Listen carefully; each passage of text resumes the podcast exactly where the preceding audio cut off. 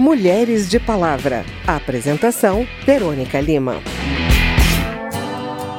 Você já ouviu falar em zona cinzenta? Esse termo normalmente é usado para identificar uma zona de contornos mal definidos no campo da ética e da política. No campo do relacionamento, ele é usado para mostrar as situações em que se tem dúvidas sobre o consentimento, especialmente o sexual. Por que casais não conseguem entender os sinais do consentimento sexual? Porque dizem sim quando na verdade querem dizer não? Para falar sobre o assunto, o repórter André Amaro bateu um papo com a Bia Cardoso, pedagoga e coordenadora do Blogueiras Feministas, e com o psicólogo Fernando Aguiar, um dos fundadores do movimento Homens em Conexão. Oi, Bia. Oi, Fernando. A pergunta então é a seguinte: consentimento sob efeito do álcool é válido? A pessoa alterada, no seu, no seu estado alterado, ela não pode consentir. Você não assina um contrato de aluguel com uma pessoa bêbada, sabe? Então, a gente espera que exista a sensibilidade do homem para perceber que ela está alterada e até ela leve para casa e durma na mesma cama e tudo, mas que não precise ocorrer o ato sexual em si. Porque as pessoas também não precisam transar uma vez só na vida, de repente, claro. né? Por mais que, ah, estou viajando e é minha última noite e tudo mais. Claro que a complexidade é enorme. Você vai ter casos de mulheres que transaram bêbadas, ficaram felicíssimas, deu tudo certo, entendeu? Agora, nós sabemos que a maioria dos casos não é bom. E aí a gente tem que se perguntar: por que, que uma mulher bebe para se soltar? Porque tem muitos pro homem também. A gente sabe que o homem muitas vezes bebe para ficar mais machão, uhum. mais corajoso e tudo mais. Então eu acho assim que vai desde uma discussão. Por que as pessoas não podem ser sinceras?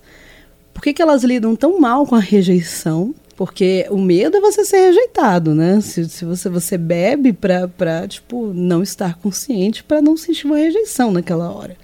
Então eu acho que trabalhar desde cedo, até com os jovens, sabe? Essas questões todas, de você saber realmente o que você quer, de você estar bem com a sua autoestima, de você poder conversar com a outra pessoa, a intimidade não ser uma coisa tão assustadora. E olhando para a dimensão do homem, né, do masculino, a gente é muito ensinado que a gente nunca rejeita uma transa. Nunca, Exatamente. nunca. Se você fizer isso, você está rejeitando sua masculinidade. Né? Você não é um homem suficiente se você rejeitar uma transa. Então, eu fico imaginando o grau de anestesiamento que também o cara tem que ter, né? Uhum. Pra estar tá com uma mulher que ele sabe que não vai estar tá com ele. Que a mulher não está em condições de estar tá com ele. Então é só uma transa mesmo, é só uma coisa muito mais no nível de descarga e, e alívio, né, uhum. de tensão sexual, do que de intimidade, conexão e parceria ou qualquer coisa desse tipo. Então esse questionamento, né, que a gente tem que convidar os homens a fazerem também, assim, uhum. de, cara, realmente tem que transar sempre desde quando a sua masculinidade está associado com você sempre ter que transar, sempre tem que estar tá disposto, sempre tem que estar tá pronto, né, para a relação sexual. Cadê o, uma outra conexão, né? Uma outra conexão com essa pessoa, uma conexão humana, uma conexão de coração com essa pessoa. Eu me sentiria, me sentiria ofendido uhum. por uma mulher bêbada querer transar comigo. Uhum. Né? Porque eu acho que é desrespeitoso com a minha uhum. integridade. Essa pessoa não tem condições de estar comigo. Né? Mas às vezes o homem está bêbado também. Claro, seja, por isso que eu falo que tem muitos homens é, nessa história. É verdade, muitos. Uma coisa sou eu, outra coisa é o cara que foi ensinado que ele sempre vai ter que transar, que ele nunca pode rejeitar uhum. e que ele também precisa beber para ficar corajoso. Então tem um, um nível de inconsciência uhum. na relação ali dos dois. De inconsciência mútua até. Inconsciência né? Ou mútua. seja, vamos nos drogar, vamos nos alcoolizar, né, uhum. para que estejamos mais à vontade, né? É. Para isso que precisamos fazer, porque afinal de contas, né, se eu não fizer, não sou homem, se eu não fizer, não sou mulher. Né? E para o homem uma necessidade de afirmação até. Sim. E, e, aí no dia seguinte, os dois talvez nem lembrem direito o que, que aconteceu. Talvez a mulher entre numa ressaca moral e o cara só fique com a sensação de beleza, fiz o que eu tinha que fazer. Uhum. Transei, é isso aí. Mais uma, sabe assim sou homem. pois é, o que é ser homem é outra questão que a gente ainda vai discutir aqui. Bom, obrigado Fernando, obrigado Bia pela participação aqui no Mulheres de Palavra. Lugar de Mulher. Recentemente, a existência do buraco negro, um fenômeno da astronomia que vem sendo estudado desde 1915, recebeu comprovação definitiva. A engenheira Kate Bowman, de 29 anos, coordenou uma das equipes envolvidas. Kate está quase sozinha em um ambiente dominado por homens. Mesmo em países que produzem tecnologias de ponta, as estatísticas são de apenas 15 a 25% de mulheres estudando ou trabalhando nas áreas de ciência, tecnologia, engenharias e matemática. As meninas se interessam pelas ciências, mas em algum momento são levadas a acreditar que não têm capacidade de aprender esse tema. Quem conta essa história é a repórter Cynthia Sims. Um estudo realizado pela Microsoft descobriu que 72% das meninas disseram que era importante para elas ter empregos que ajudassem diretamente o mundo, mas apenas 37% consideravam as carreiras em ciência e tecnologia como sendo criativas ou tornando o mundo melhor. O mesmo estudo mostra que a maioria das meninas se interessa por esses temas na escola por volta dos 11 anos, mas seu interesse começa a diminuir por volta dos 15. Na falta de uma explicação científica para o baixo número de mulheres nas ciências exatas, a gente foi ouvir a opinião de algumas estudantes, como Daiane Cunha, que cursa Ciência da Computação na Universidade de Brasília.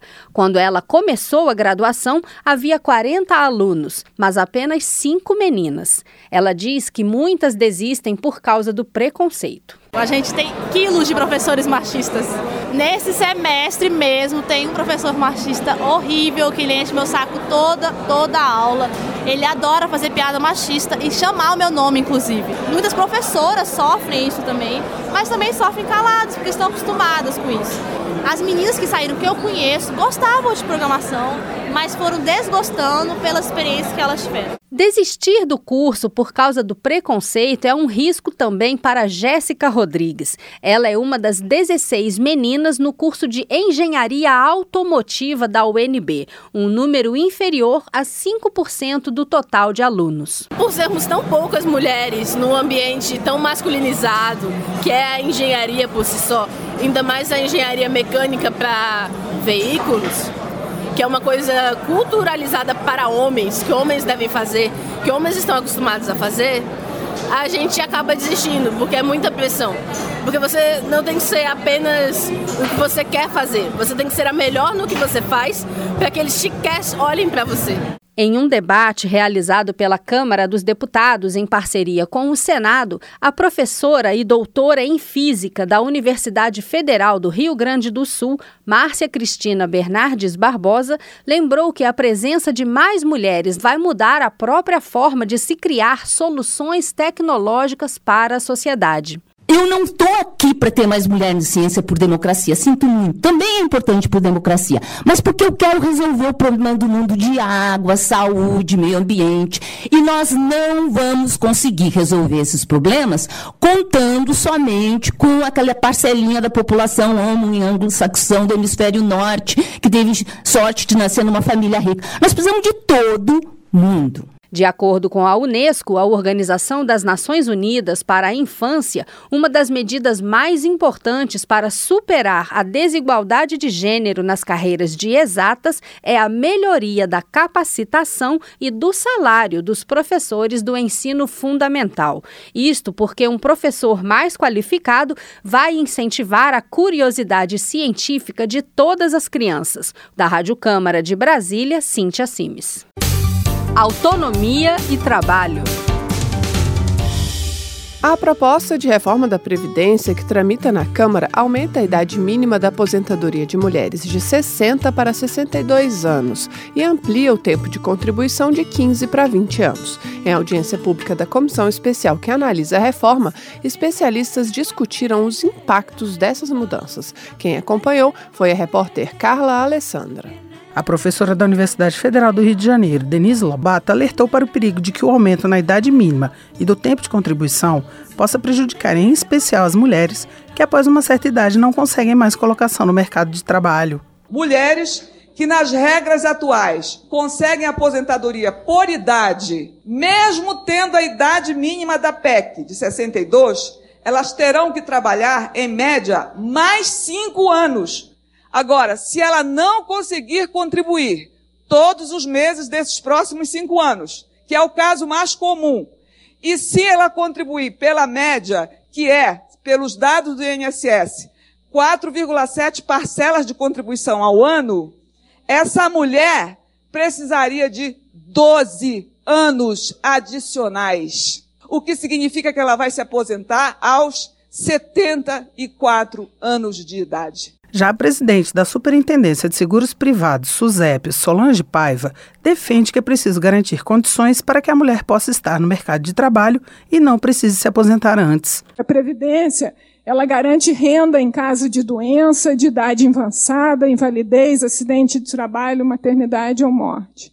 Mas ela não é um benefício para eu sair do mercado de trabalho mais cedo e ficar recebendo. A mulher tem sim que ter condições de trabalho adequadas, ela não pode sofrer discriminação, ela precisa de, de uma estrutura para poder deixar seus filhos. Mas, dado que nós vivemos mais do que os homens, eu não entendo a lógica de dizer que temos que nos aposentar mais cedo. A deputada Luísa Erundina, do PSOL de São Paulo, lembrou que as mulheres, apesar de representarem a maioria da população, continuam sendo tratadas com desigualdade em todos os setores e na reforma da Previdência não está sendo diferente. Baseado em dados estatísticos, pesquisas competentes, que demonstram o quanto as mulheres, em relação aos direitos previdenciários, têm sido desigualmente tratadas e, evidentemente, aumentando o sacrifício delas em relação aos trabalhadores homens. Dados do IPEA mostram que as mulheres desempregadas chegam a 13,5%, enquanto o número de homens é menor, 10%. Segundo a representante do Instituto, Joana Mostafá, se for alterado o tempo de contribuição para 20 anos, 73% das mulheres do campo serão automaticamente expulsas da Previdência, uma vez que passam a maior parte da vida em funções de produção para o consumo dentro de suas propriedades. Para ela, é importante garantir o acesso à aposentadoria e pensão para as mulheres, em especial para aquelas mais pobres. Da Rádio Câmara de Brasília, Carla Alessandra. Inspirações. No Dia dos Namorados, aquela imagem da princesa que fica aguardando o seu príncipe encantado ainda aparece em muitos lugares. Mas no livro das Garotas Audaciosas, escrito por Miriam Pescovitz, a repórter Cynthia Sims encontrou duas princesas do mundo real que fogem a esse perfil.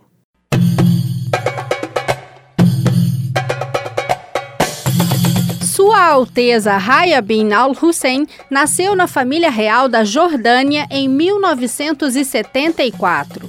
Estudou política, filosofia e economia na Universidade de Oxford, uma das mais conceituadas da Inglaterra. Raya competiu como atleta olímpica de equitação nas Olimpíadas de Sydney no ano 2000. Quatro anos depois, a princesa se casou com o primeiro-ministro de Dubai, o Sheikh Mohammed, e passou a cuidar de tarefas humanitárias. Ela é especialmente protetora com as crianças e foi a primeira embaixadora das Nações Unidas para o Programa de Combate à Fome no mundo.